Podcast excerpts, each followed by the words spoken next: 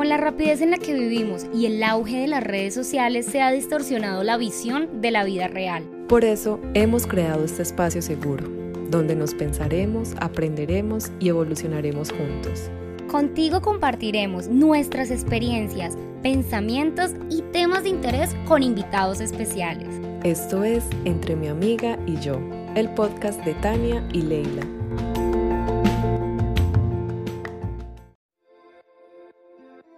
Con la rapidez en la que vivimos y el auge de las redes sociales se ha distorsionado la visión de la vida real. Por eso hemos creado este podcast, un espacio para el cambio, el caos, la contradicción, el estaré muy vieja, ¿qué dirán de mí? Amiga, ¿y qué hago? Aquí hablaremos de romance, tragedia, de nuestras locuras y, y alguno que otro tema interesante. Eso sí, lo que nunca van a faltar son las risas. Nosotras somos Tania y Leila y esto es Entre mi amiga y yo. Bienvenidos.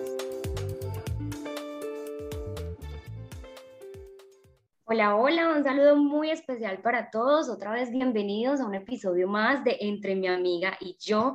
Les quiero agradecer por todos los comentarios hermosos que hemos recibido.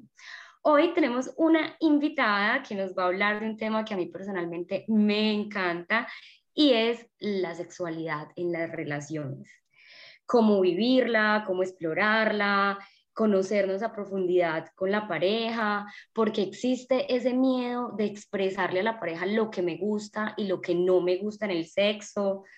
Eh, también nos va a hablar de cómo limpiar nuestra energía sexual, cómo conectarnos más eh, a través de es, esto tan bonito que es la sexualidad, de donde venimos todos al mundo.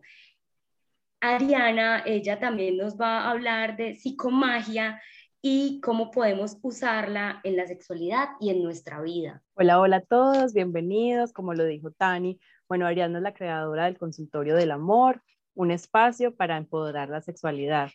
Es experta en sexualidad somática, maestra en Reiki lunar y enseña a las personas y parejas a sanar las herencias emocionales a través de la psicomagia. Bienvenida Ariadna a este gran espacio, gracias por estar con nosotros, por compartir tu conocimiento. Bienvenida. No, qué rico, gracias por, por la invitación, esta invitación tan especial que siempre es un lugar eh, muy positivo y lleno de vibra cuando lo invitan a uno a hablar de sexualidad, porque la sexualidad será sagrada o no será, porque es lo más importante del mundo, porque sin ella no tenemos vida. total. Bueno, entonces para empezar, ¿por qué no nos cuentas un poco de qué es la sexualidad como tal? Porque creo que a veces confundimos quizá tener sexo o, y qué es la sexualidad, porque siento que es un campo muy, muy amplio. Sí, es muy amplio, la sexualidad es un todo. Eh, la sexualidad es un reconocimiento del cuerpo, es amar el cuerpo, es tener contacto conmigo misma, es tener contacto con el otro. Miren, chicas, lo que pasa es que eh, la pornografía nos hace mucho daño. Entonces, el primer acercamiento que uno tiene con el sexo, o sea, a uno nadie le enseña. Yo siempre les digo a las mamás, qué bacano que cojan a las hijas y les expliquen cómo va a ser esa primera vez, eh, o que se hable de la menstruación sin tabú, porque aún ahora en día no, también hay muchos limitantes para hablar de esos temas, que se hable de la genitalidad, cómo es la genitalidad. Pero entonces llegan y nos muestran la pornografía a hombres y mujeres, porque todos la vemos en algún momento. Y nos muestran un hombre muy guapo, muy musculoso, con un pene erecto grande, que así tiene que ser, y una mujer con un cuerpo delgado, tetas grandes, culo grande, espectacular y que está siempre lubricada. Y eso es súper falso. Es como si tú vieras la película de la Mujer Maravilla y entonces te sientas como la mujer maravilla, te subes a un edificio y te vas a lanzar, ya sabes lo que pasa. Eso mismo es el porno, es totalmente falso. Entonces, hombres y mujeres nos metemos en la cabeza que así es el sexo. Entonces, encontramos una pareja y vamos con un total desconocimiento de lo que es la sexualidad, de lo que es el cuerpo, entonces uno va directamente a la penetración, porque eso supuestamente es el sexo y la sexualidad. Y enseguida eh, el orgasmo. Es súper importante que se tenga un orgasmo y que si no hay orgasmo, entonces no hubo un sexo satisfactorio. Y es muy, es muy preocupante, por ejemplo, los hombres bueno, de los hombres y de las mujeres, como que angustia lo de la eyaculación precoz y que la disfunción eréctil, que es cuando no se alcanza pues como, como una erección. Y muchachas y pues quienes nos están viendo, lo que pasa es que en la eyaculación o el orgasmo no puede ser el resultado de un encuentro sexual. O sea, si pasa bien, si no también, porque la sexualidad va mucho más allá. Es como que yo, yo, yo un evocativo que me excita. ¿Qué es eso tan delicioso? Eh, es como alguien que me manda una canción y que yo me voy a sentir súper erótica con esa canción. Y miren, no hay ningún contacto sexual, de penetración, de desnudez, de cuerpo, pero desde ya hay erotismo. Es que, y además que a las mujeres nos conquistan por el oído, porque las mujeres somos totalmente auditivas, los hombres por la vista. Y para nosotros esa seducción es muy importante que nos digan cosas chéveres, y que sean verdad, pues que no nos digan mentiras, porque a veces eh, eh, las mujeres se quejan mucho de que las engañan, les dicen mentiras para poderse acostar con ellas. Entonces yo creo que eh, hay que tener pues como a todos nos interesa la sexualidad, ¿sí? para, para cualquier fin, para cualquier objetivo que tenga. ¿Y qué pasa? Hay que hay que tener una comunicación erótica de verdad de lo que uno quiere. Vean, cuando el útero es súper importante, es nuestra casa, nuestra primera casa. Y cuando a los hombres los sacan del útero, los sacan, les, los castran emocionalmente. Entonces ellos van por el mundo buscando mujeres para regresar a ese útero. Por eso los hombres cuando tienen sexo buscan el amor. Y las mujeres cuando tienen sexo buscan primero el amor porque uno busca por lo general enamorarse, porque nos criaron en esta cultura del amor romántico, que me tengo que casar y el amor para siempre. Entonces busca uno el amor para tener sexo. Porque como las mujeres, las hembras, somos las de la procreación, entonces es muy importante atraer un macho con quien copular y, y, y hacer descendencia. Entonces, eh, las parejas eh, dejan de fluir y de vibrar en armonía porque no hay una comunicación erótica de lo que se quiere. Y porque las mujeres en la mayoría idealizan el amor romántico esperando que una pareja sea para siempre o que va a conocer a alguien y que entonces está la expectativa de que ay, me va a hablar, me dejó en visto, será que le escribo, porque a las mujeres les cuesta reconocer que conocieron a alguien y que simplemente tuvieron un encuentro y que son un no para esa persona. Yo soy un no para una persona y uno tiene que acostumbrarse a eso. Yo, yo eh, hice como una comparación en estos días, chicas, de que hay algo que los hombres tenemos, los hombres tienen que aprender de las mujeres y las mujeres de los hombres. Y es que los hombres son totalmente tolerantes al rechazo a la frustración.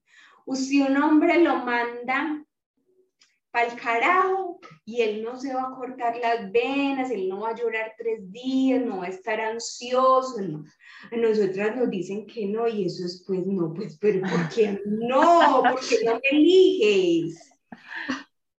Y es súper importante entender eso. ¿Y que tienen que aprender los hombres de las mujeres? A seducir con más sutileza, a seducir con más encanto, con más creatividad. Las mujeres tenemos mucho más tacto y somos más cursivas para atraer.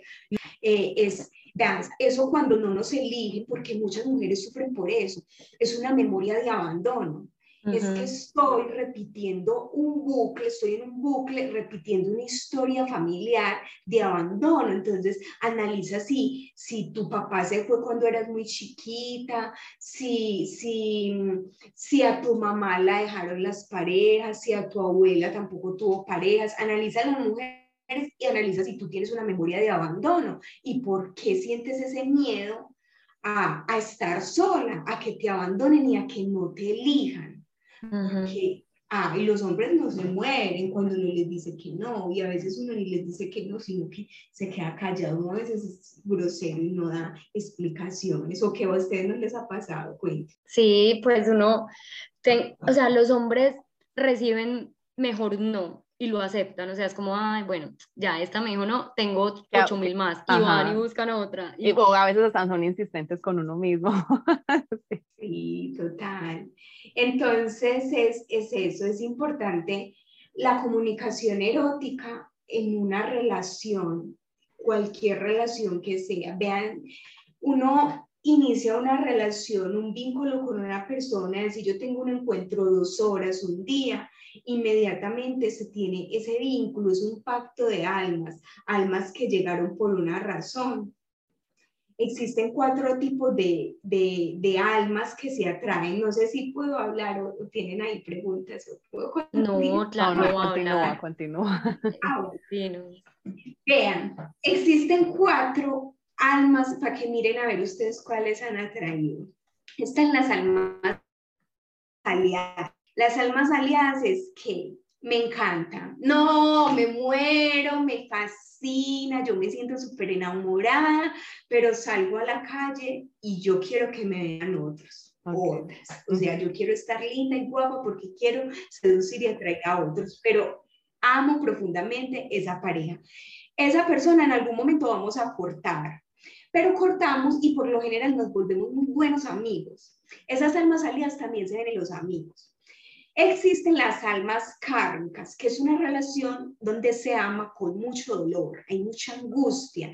Son relaciones donde vuelven, se dejan, donde hay muchos momentos de amargura y pocos de felicidad, donde hay infidelidades, donde pasan cosas donde, donde ninguno de los dos están totalmente felices, pero no son capaces de terminar. Y están las almas dármicas, que son las que están conectadas por el hilo rojo, son las almas compañeras, se ven y hay una conexión como, como que se electrocutaran. y, y, se entienden perfectamente y viven en armonía y paz, o sea, y son como unos amigos súper parchados, o sea, plena felicidad, ya no le interesa tener a nadie más, solo se ve esa persona. Y están las almas gemelas. Las almas gemelas son pactos que se hacen, como por ejemplo tú tienes una, una pareja y dice, ay no, te voy a amar esta y todas las vidas. Entonces usted mismo hace un pacto. Y entonces en esta vida se encuentra y entonces usted se ve, ¡ay! Y es como si se conocieran de toda la vida. ¿Qué? Y empiezan a hablar y es como si ya hubiesen hablado toda la vida. Y entonces resulta que pasa algo y no pueden estar juntos, o se tiene que ir para otro país, o entonces embarazó una chica y le tocó responder, o pasa algo y corta con la relación, pero se aman profundamente, no pueden estar. Las almas gemelas por lo general no pueden estar. Las almas gemelas son también amigas, amigos, o madre e hija o padre e hijo que se encuentran, que son, eh, por ejemplo, una mamá y un hijo, una hija que es súper evolucionada, pues que nació levitando, que vino a darle grandes enseñanzas a, a, esa mamá, esos son unas almas gemelas eh, que ya están destinadas a volverse a encontrar. Entonces, ¿cuál de esas, eh, esas parejas, esas almas ustedes han atraído a la vida? Yo creo que todas. Pero yo, una pregunta, ahora que dices de las almas gemelas, ¿por qué normalmente no se puede como estar con esa alma gemela si, si son tan compatibles? Porque, hace, porque el hacer pactos genera un conflicto, los, ah, hacer pactos de cualquier tipo genera un conflicto, porque tú vienes a esta vida a cumplir una misión y esa persona viene a cumplirla.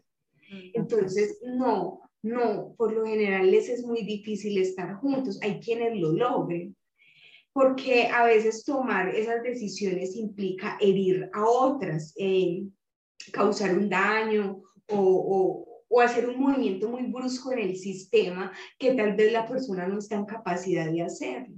Uno diría, no, pues si yo lo amo, que, que, me vale todo y pues yo me voy a ojos cerrados. Pero imagínate una, dos personas que se encuentren y ya estén casados y tengan un hogar y tengan hijos y quieran a sus parejas, pero se encontraron y, y, cómo van a dejar a su, a su hogar y claro. Y eso pasa mucho. Ya entiendo. Bueno, eh, yo tengo una pregunta un poco respecto a las parejas. Por ejemplo, qué pasa cuando en una pareja se tiene como el miedo a hablar sobre el, o sea, como me gusta esto a mí sexualmente o no me gusta eso sexualmente, porque hay personas como tan cerradas en ese tema. Y también eh, hay una persona como a veces más sexual que la otra. Entonces, una persona más sexual. más sexual que la otra. Entonces, como que no se encuentra esa satisfacción y se empieza a ver como esa frustración. Vea, lo que pasa es que, a, es que a uno no le enseñan a comunicarse. Cuando nos han enseñado que expresemos y digamos lo que, lo que pensamos o sentimos. Eso uno lo aprende de pura terapia o con el tiempo. Cuando uno se vuelve rebelde, pero sobre todo a nosotros las mujeres, nos enseñaron a callar, calladitas más bonitas, siéntese bien, cierre las piernas, y usted nació para complacer el hombre. Entonces, expresar lo que sentimos es muy difícil, es tan difícil que, que, por ejemplo, nosotros no reconocemos nuestro cuerpo, porque la masturbación, que es el primer contacto de amor que debemos tener con nosotras mismas es prohibido. Yo, por ejemplo, tenía 15 años y yo me masturbaba y yo pensaba que Dios me estaba viendo y que eso era pecado. Y yo vine a, masturbarme placenteramente como a los 21, 22 años. Y ahora, muchachas, pues en, este, en, este, en esta nueva era, incluso allá en Europa, que es la globalización, hay muchas mujeres reprimidas, hay muchas mujeres que no se tocan, que no conocen su vulva, que no se exploran. Entonces, si yo no sé, si yo nunca me he tocado, yo no estoy empoderada en mi sexualidad. Y si no estoy empoderada en mi sexualidad, no soy capaz de decirle al otro o a la otra qué es lo que quiero. Y cuando no le digo qué quiero, estoy consintiendo, no, no estoy consintiendo, estoy permitiendo un abuso sexual. Porque si me están haciendo lo que yo no quiero, porque si me están penetrando y ese día mi vagina no está preparada para ser penetrada y yo lo permito porque me enseñaron a complacer al otro, estoy consintiendo un abuso y me estoy haciendo daño. Ya, ahí, o sea, ahí digamos que hay un abuso y eso daña la energía sexual. ¿Cómo entraríamos nosotras mismas a limpiar nuestra energía sexual? Bueno, mire, primero el abuso entender el abuso viene también de un montón de memorias ancestrales. Tú sabes que eres una chica abusada eh, o que tienes una memoria de abuso porque te cuesta decir que no. Yo llego y te digo, Leila, mira, préstame plata, que mira, no tengo, tengo que pagar el arriendo, nunca te pago. Y tú no me cobras porque qué pena. Y yo vuelvo y te digo, Leila, mira, préstame ese busito tan lindo para yo salir este fin de semana. Y tú no quieres, pero me dices que sí, porque eres incapaz de decir que no, porque tienes una memoria de abuso. O sea, cuesta poner límite. Las personas abusadas no son capaces de decir que no porque atraen el abuso de esa manera. ¿sí? Con, la, con la conchudez en los espacios laborales, con las amigas, con la pareja, con los hijos, la conchudez. El abuso tiene una connotación muy grande porque no siempre es sexual. La mayoría de las veces sí, pero también hay abuso de autoridad, abuso de poder, abuso de los padres con los hijos y de los hijos con los padres.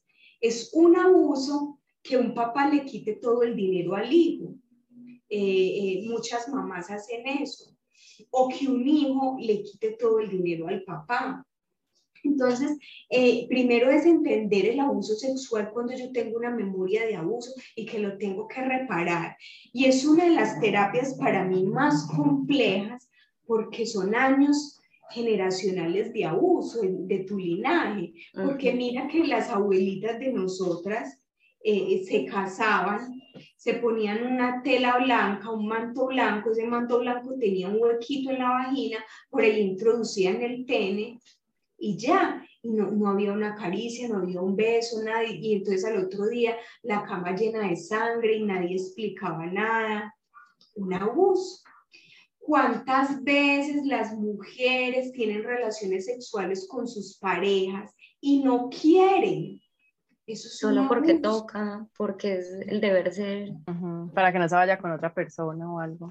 Entonces, el abuso sexual es aparte y limpiar la energía sexual es aparte. Porque con todas las parejas que estamos, yo me encuentro con una pareja y tenemos un encuentro sexual y yo me estoy acostando con todas las parejas que él se acostó, siete, ocho, diez. Se acostó con una que roba, con una que, que mató, etcétera, etcétera. Yo me estoy acostando con todo eso y me quedo con ese karma siete años entonces, ¿cómo me hago una limpieza? Lo puedo hacer meditando, pensando que del cielo me cae una lluvia dorada y me envuelve y limpiando y conectando con mi energía sexual. Me puedo limpiar a través del autotoque erótico, amoroso, que es explorar mi cuerpo, tocarlo y limpiarlo a través de un orgasmo. Me puedo limpiar haciéndome un baño con canela, con romero, con sal marina, me hago una limpieza una tina, un baño, o me lo echo con una poncherita de acá hacia acá, o, pongo las, la canela, el, el, romero y la sal en una bañera y me limpio. O hago, a veces, a veces se crean lazos kármicos muy fuertes con las personas, que es cuando yo no soy capaz de dejar a alguien, me cuesta tanto y yo sé que ahí no es.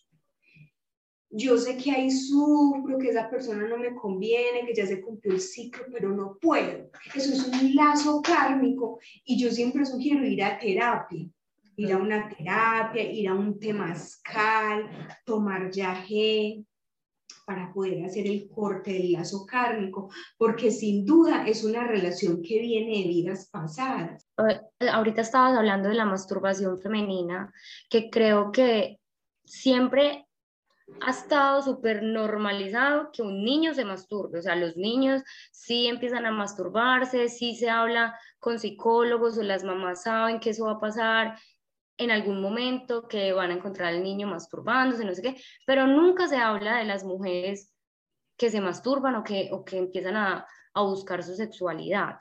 ¿Qué pasa cuando, digamos, en una relación, ya estamos en pareja y, y, mi pareja todavía se masturba o yo me masturbo y la otra persona encuentra eso mal?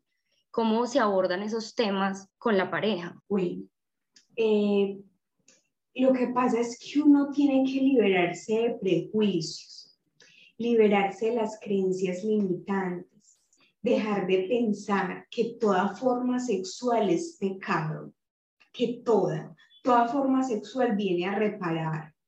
Eh, la sexualidad es la libertad. Miren qué día yo hacía una publicación en Facebook y hablaba del sexo y alguien decía, no, es más importante el amor propio.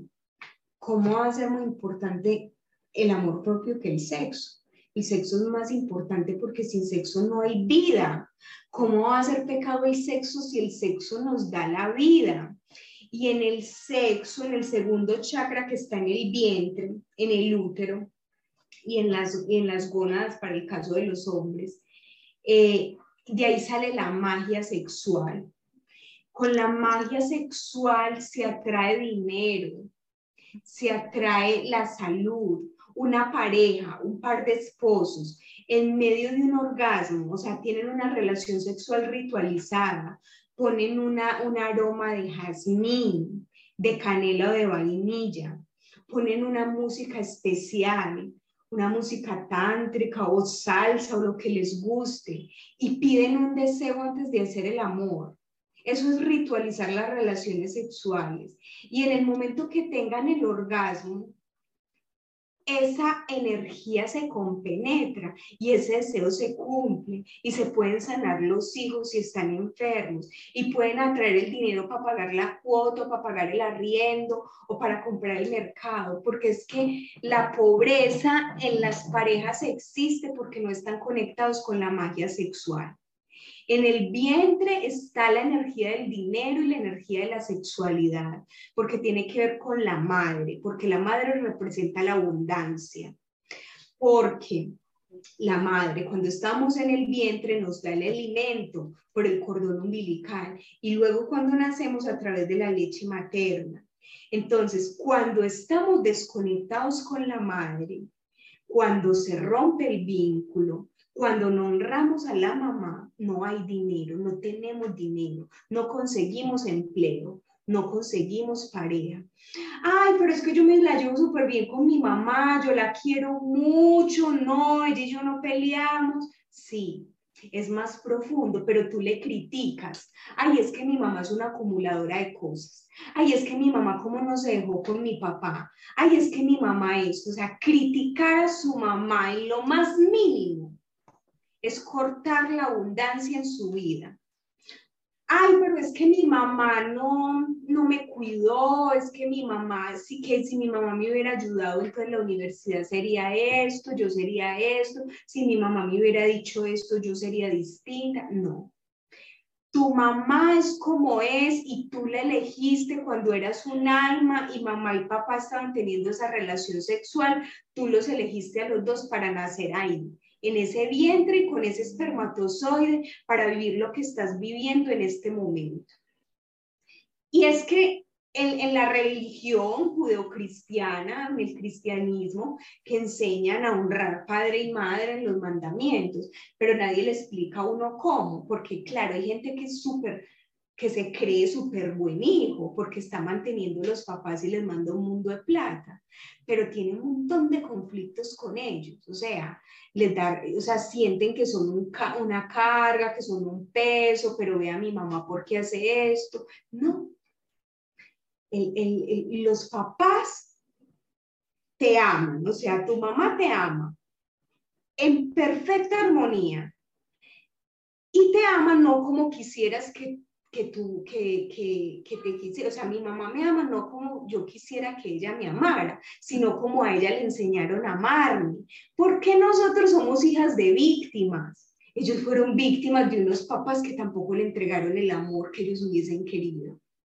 Entonces, entender eso es recibir la abundancia, entender a mi mamá que sufrió un montón, que le tocó una vida súper difícil, amarla tal cual es es aceptar la abundancia y atraigo el trabajo que quiero y atraigo la pareja que quiero. O si no, nunca, se van y vienen.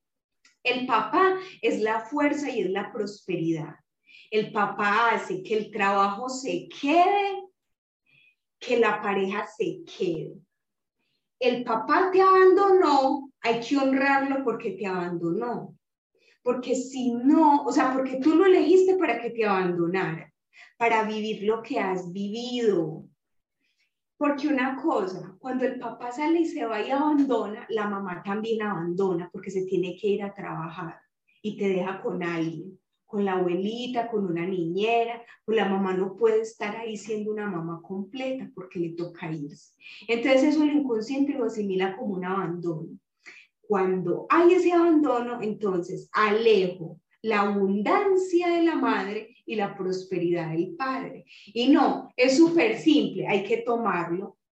Y es a veces muy complejo porque a veces los papás hacen mucho daño, entonces hay que hacer terapia, hay que buscar ayudas para sanar el padre y la madre. O sea, tú dices, ese, para sanar a padre y madre, entonces solo se puede en terapia. No, tú lo puedes sanar solita, si tienes la conciencia, si conoces, si tienes el, el, el conocimiento de tus memorias. Tú puedes sanarlo meditando, Tú puedes sanarlo en un temazcal, en una toma de yagé, en, una, en un ritual de mujeres. Todas las personas estamos llamadas a sanar de una manera distinta. Hay quien conecta conmigo que hago psicomagia. Hay quien le gusta más los ángeles, hay quien prefiere ir donde el sacerdote. Todos sanamos distinto, todos vibramos con cosas distintas. Qué bonito. Eh, por ejemplo, bueno, no sé, siento que en algún punto todas las relaciones de pareja se transforman. Eh, ¿Cómo sería como para mantener esa llama de la pasión eh, viva? Porque, no sé, bueno, a mí me pasó en mi relación pasada, que al principio sí era como la atracción física, esa pasión, qué rico verte, no sé qué, pero luego como que uno se, se acostumbra a esa persona o, o pasa tanto tiempo con ella que ya no es la misma atracción, digamos, sexual. ¿Cómo, digamos, mantener esa llama viva después de los años? La llama, vean, es, vea, primero porque uno se enamora. El enamoramiento dura entre ocho meses y un año. Y ese enamoramiento es un cúmulo de mentiras, porque si tú lo separas, enamoramiento, los hombres están mintiendo, diciendo que son más sensibles, más conectados, y las mujeres estamos mintiendo y nos hacemos, nos hacemos mm, que somos, que tenemos la libido más alta, ¿sí? Que nos gusta más el sexo para poder atraer. Cuando pasa el enamoramiento, ahí está el amor verdadero, que es lo que estamos construyendo, lo que, lo que, lo que, con lo que conectamos, que vamos a construir los dos juntos, porque la pareja es una empresa. Entonces, ¿qué vamos a hacer los dos juntos en esta sociedad para crecer y evolucionar?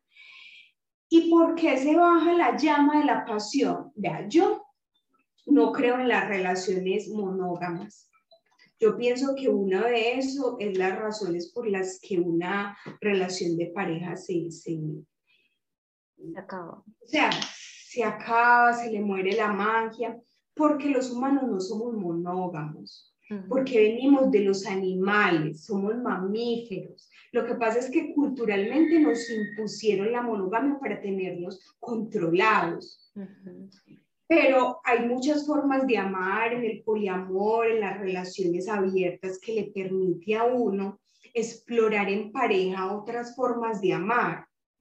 Yo que les recomiendo a las personas que me consultan cuando se les muere la magia, eso que rutina, o conecta con el tantra, que eso es fabuloso, o vayan a swinger, o vayan a una, a una playa nudista, porque satanizamos tanto eso. Ve, el swinger es un bar, un espacio como un bar al que vamos al que vamos, solo que allá vamos desnudos, ¿sí? Nos ponemos una toallita, hay gente que tiene sexo, si tú quieres no tengas sexo, vas y observas y alimentas el fetiche, explora distinto vete a un espacio nudista que de reconocimiento con el cuerpo, pero nos quedamos teniendo sexo en la misma casa, en la misma cama, así, a oscuras, no nos ponemos una lencería, no nos sentimos bellas, los hombres son súper monótonos.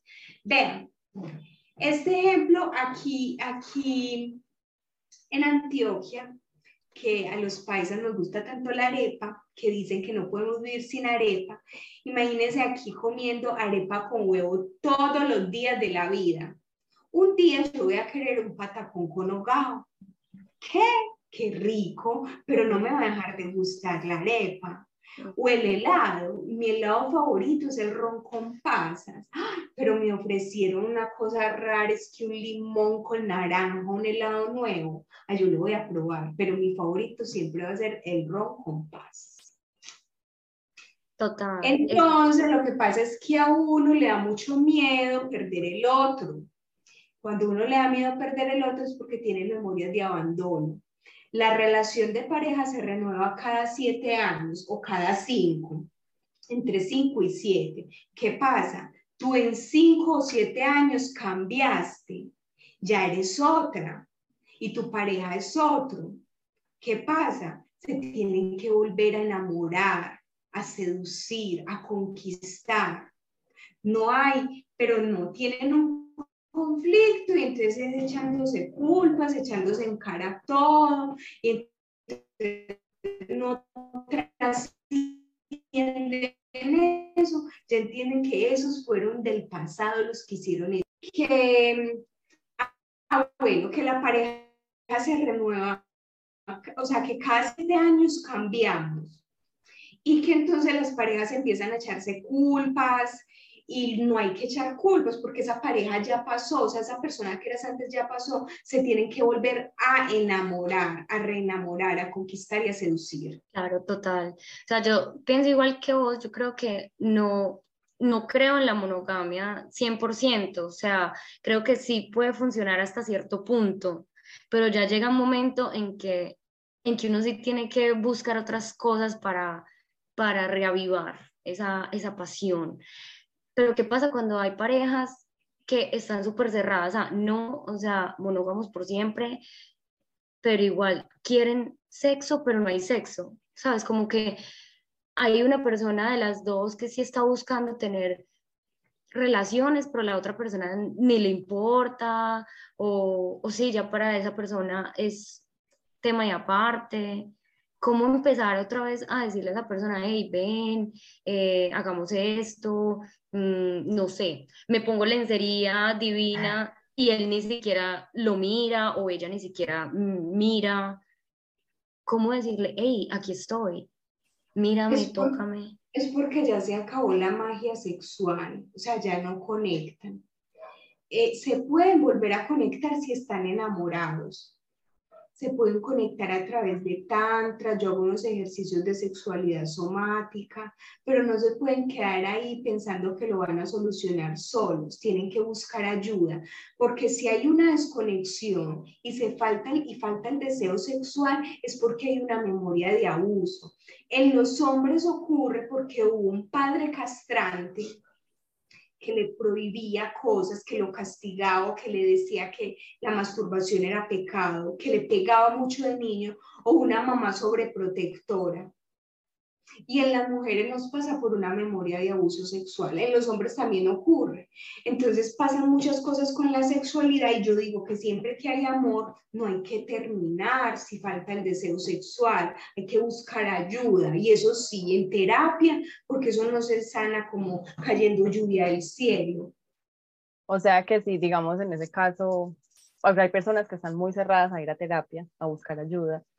Si la persona no quiere o sea, sí o sí, inevitablemente se tiene que terminar la relación en algún momento.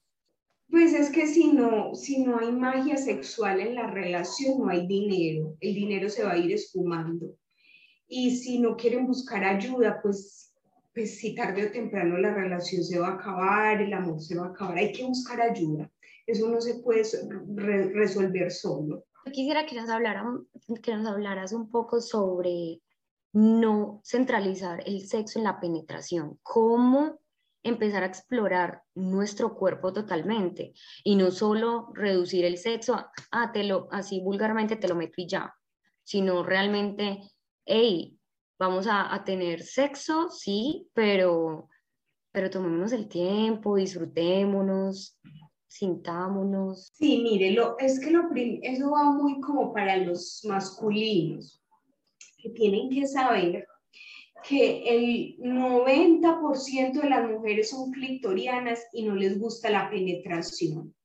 Si, si se encuentra con 10 mujeres, solo a una le gusta la penetración, las otras no, sienten estimulaciones en el clítoris.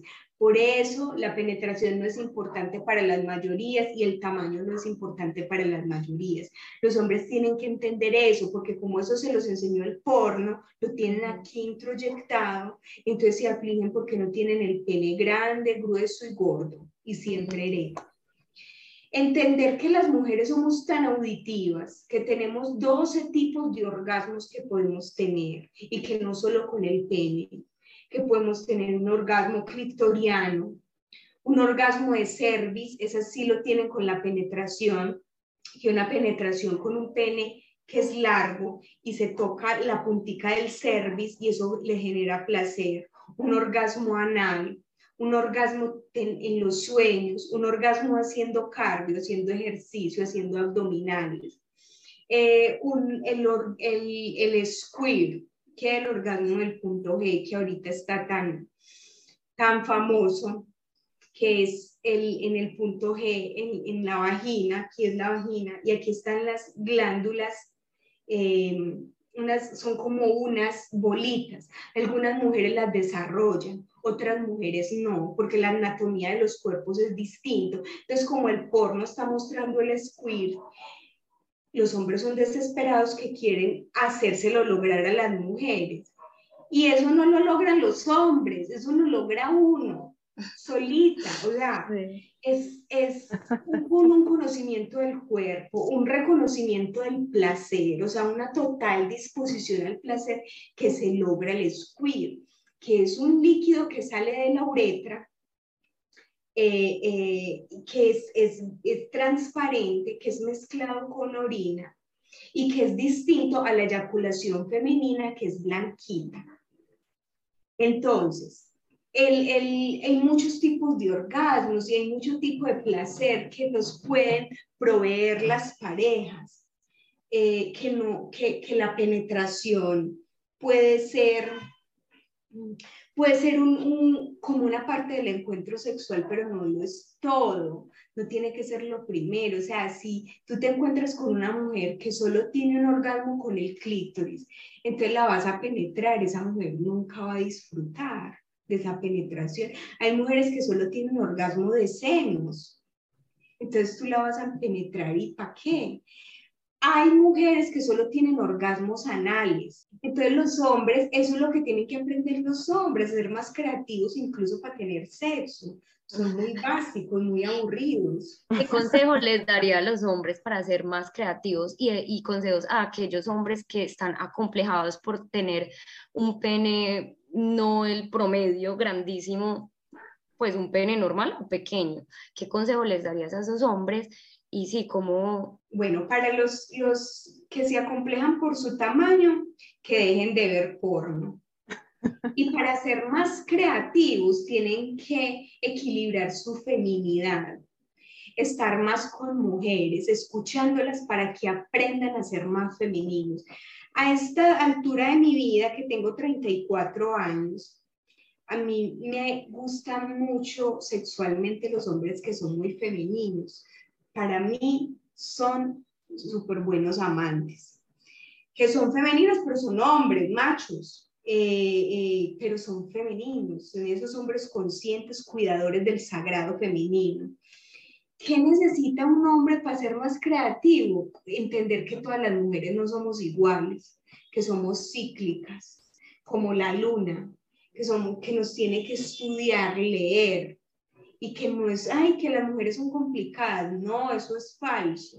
Lo que pasa es que ellos son muy básicos que hay que, que, que, una mujer es un libro abierto y que todos los libros son distintos y hay que entrar a leer y releer a ver cómo es y cómo la va a hacer disfrutar. Yo les digo a los masculinos que pasen por la vida de sus parejas haciéndole caricias en el alma y en el clítoris, que no pasen así a secas que no sean tan elementales. Uno, en los grupos de amigas, muchachos, me, me, van a decir que es mentiras. Uno habla y uno, y uno tiene un encuentro sexual, con, pone uno en la balanza con todos los que ha estado y uno es bueno, sí mucho.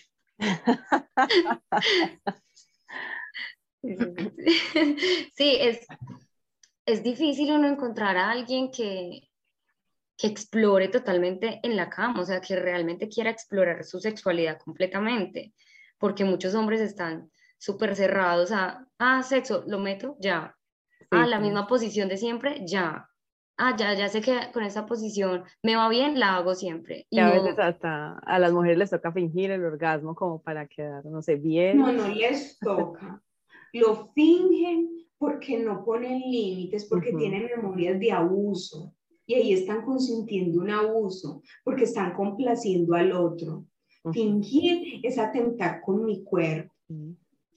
Vean, lo que pasa es que la clave para que las parejas fluyan en armonía, las parejas, todas las parejas, es permitir que habiten uno la androginia y es entender que en mí está mi lado masculino y mi lado femenino, que si yo que soy mujer soy súper femenina, entonces soy como una porcelana y esto y esto, entonces no permito que llegue en mí la androginia y que los hombres que son absolutamente masculinos, que son unos machos súper bruscos, súper imponentes, son malos amantes.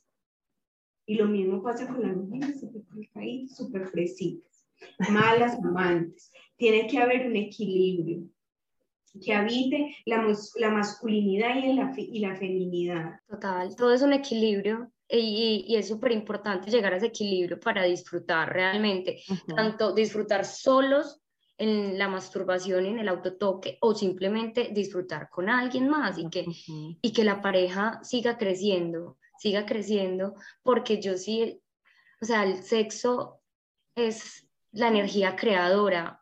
O sea, sin sexo ninguno, ninguno estaría acá en el mundo. Y, y como tú dijiste hace, hace, hace ratico, o sea, ¿por qué hay que satanizar el sexo? ¿Por qué hay que ponerlo como pecado? No, por el sexo, gracias, estamos acá. Entonces hay que vivirlo totalmente a fuego, darlo, vivirlo, tocarlo, sentirlo, sentirnos, respirarnos. Me parece súper lindo todo lo que hemos hablado. Quería preguntarte también sobre los juguetes sexuales, cómo empezar a meter juguetes sexuales en, en las relaciones sin que el hombre se sienta, ay, entonces no, no soy suficiente y tienes que traer un juguete, o que la mujer también pues acepte que lleguen juguetes al, al acto sexual. O los juegos de roles también. Bueno, pues primero es entender que un juguete es un juguete y nada reemplaza nada.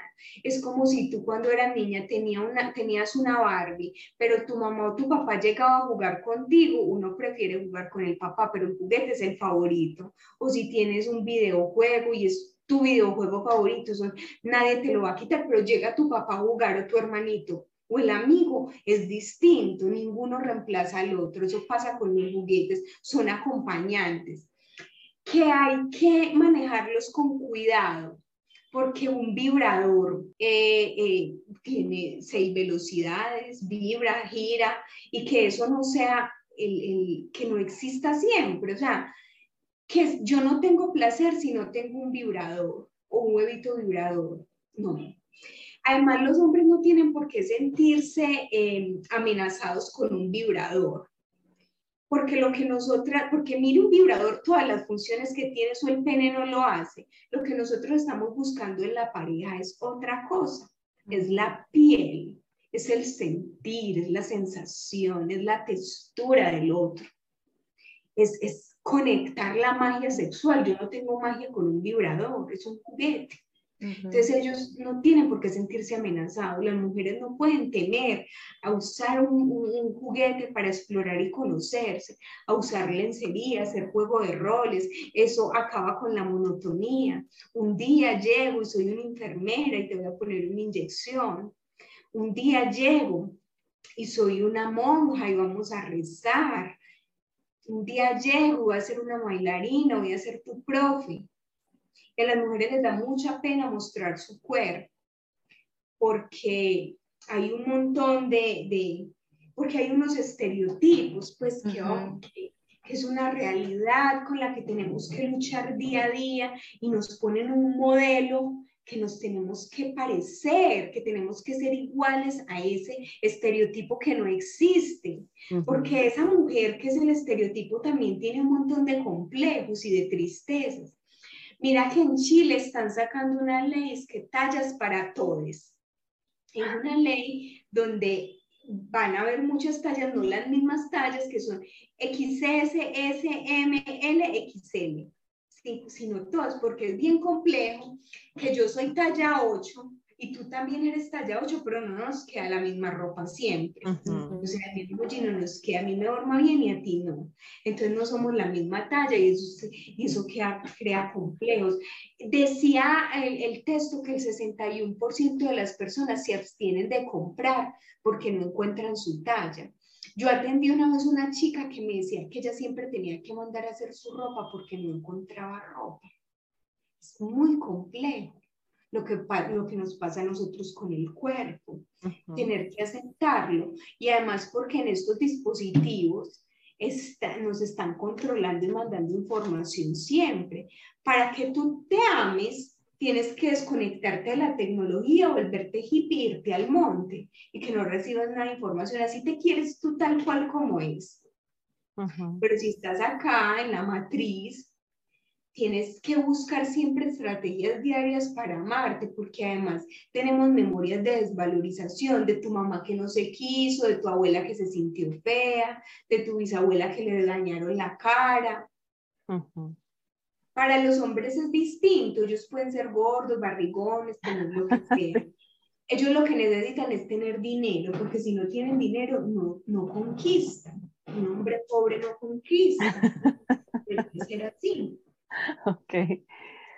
Yo creo que, bueno, como para ir cerrando, entonces como, no sé, la conclusión es desde pequeños eh, educar a los niños sexualmente bien, digamos, a mí en el colegio, pues a veces iban como las clases de sexualidad y no, simplemente mostraban cómo ese es el condón o esos son los dispositivos para que no quedes embarazada y ya. O sea, hacen las clases de sexualidad. Ese es el error. pero no enseñaban, todo lo que tú has dicho, de todos los cuerpos son distintos, a todas las personas les gustan cosas diferentes, está bien esto, esto no es tan normal, o sí, no, no, no es algo como tan, tan común. No hay una educación. No hay educación, es que, es que ese es el problema, que en el colegio nos enseñan es a no quedar embarazados, pero nos enseñan mal porque hay un montón de embarazos y no nos hablan, por ejemplo, del aborto, que también puede no, y, y, no, no, es que fallan, fallan tanto porque hablan con miedo de la planificación familiar, porque es que hablan de la planificación para que tú no quedes en embarazo, pero no hablan de la sexualidad, del disfrute, de cómo puedes gozar y cuidarte, de cómo no es un pecado, de cómo puedes hacerle un tributo a tu cuerpo, de cómo puedes ritualizar un encuentro sexual para el amor, para tu sanación, para traer lo que tú quieras a la vida. Sí, o sea, creo que es, es triste, es triste ver cómo no nos educan sexualmente, cómo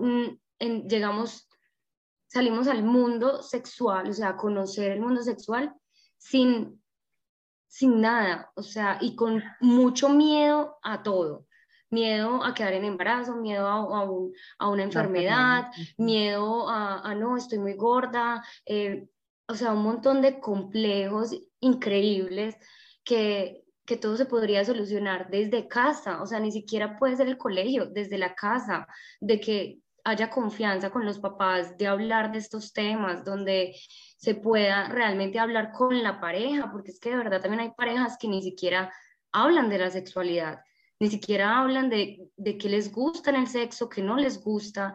O sea, se ha manejado la sexualidad como un tabú, como un, un deber ser de que supuestamente ya todo el mundo sabe cómo se hace y ya. O sea, no estamos en búsqueda, en crecimiento, en nada, sino que la gente se cierra. Ah, no, sí, se hace así, ya sabemos, ya. Punto. Es que desde que los niños preguntan, ay, ¿cómo es que vienen los niños al mundo? ¿Cómo se hacen los niños? Desde ahí se empieza a crear un tabú enorme. Claro, y a ponerle otros nombres a la genitalidad, y porque yo voy por la calle hablando y digo, ay, mi vagina, entonces todo el mundo me mira feo. ¿Y por qué? Entonces siempre es poniéndole otros nombres, es siempre los papás de, con vergüenza hablar de la sexualidad. Entonces, ¿qué? Al porno. Miren, ya los niños de 8 años tienen acceso a la pornografía y yo soy censurada en mis redes porque comparto información de educación sexual, pero la pornografía no es censurada. Increíble. Increíble. Y es, y es verdad, ahorita Instagram está censurando mucho a todo el mundo, eh, YouTube también. Cualquier palabra sexual, sexo y así es como no. Espero que no nos censuren este capítulo. sí, total. Bueno, Ariana, muchas gracias. Nos encantó tenerte acá. Gracias por compartir todo tu conocimiento. Esperamos verte pronto, volverte a tener acá. Eres muy invitadísima. Tan lindo, gracias por invitarme. Bueno, Y bueno, un beso para todos y todas y recuerden que la sexualidad será sagrada o no será. No, muchas gracias. Y para todos los interesados, yo les dejo toda la información en el Instagram y en la descripción de, este episodio. Mil gracias. Un beso. Chao. Chao. Chao. Esperamos que hayas disfrutado de este episodio y recuerda seguirnos en nuestras redes sociales como arroba entre mi amiga y yo. Donde podrás encontrar más información acerca de nosotras, nuestros episodios, invitados y compartir tu opinión. Agradecemos a nuestro editor e ilustrador Alejandro Cortés. Lo encuentras en Instagram como arroba Hakur.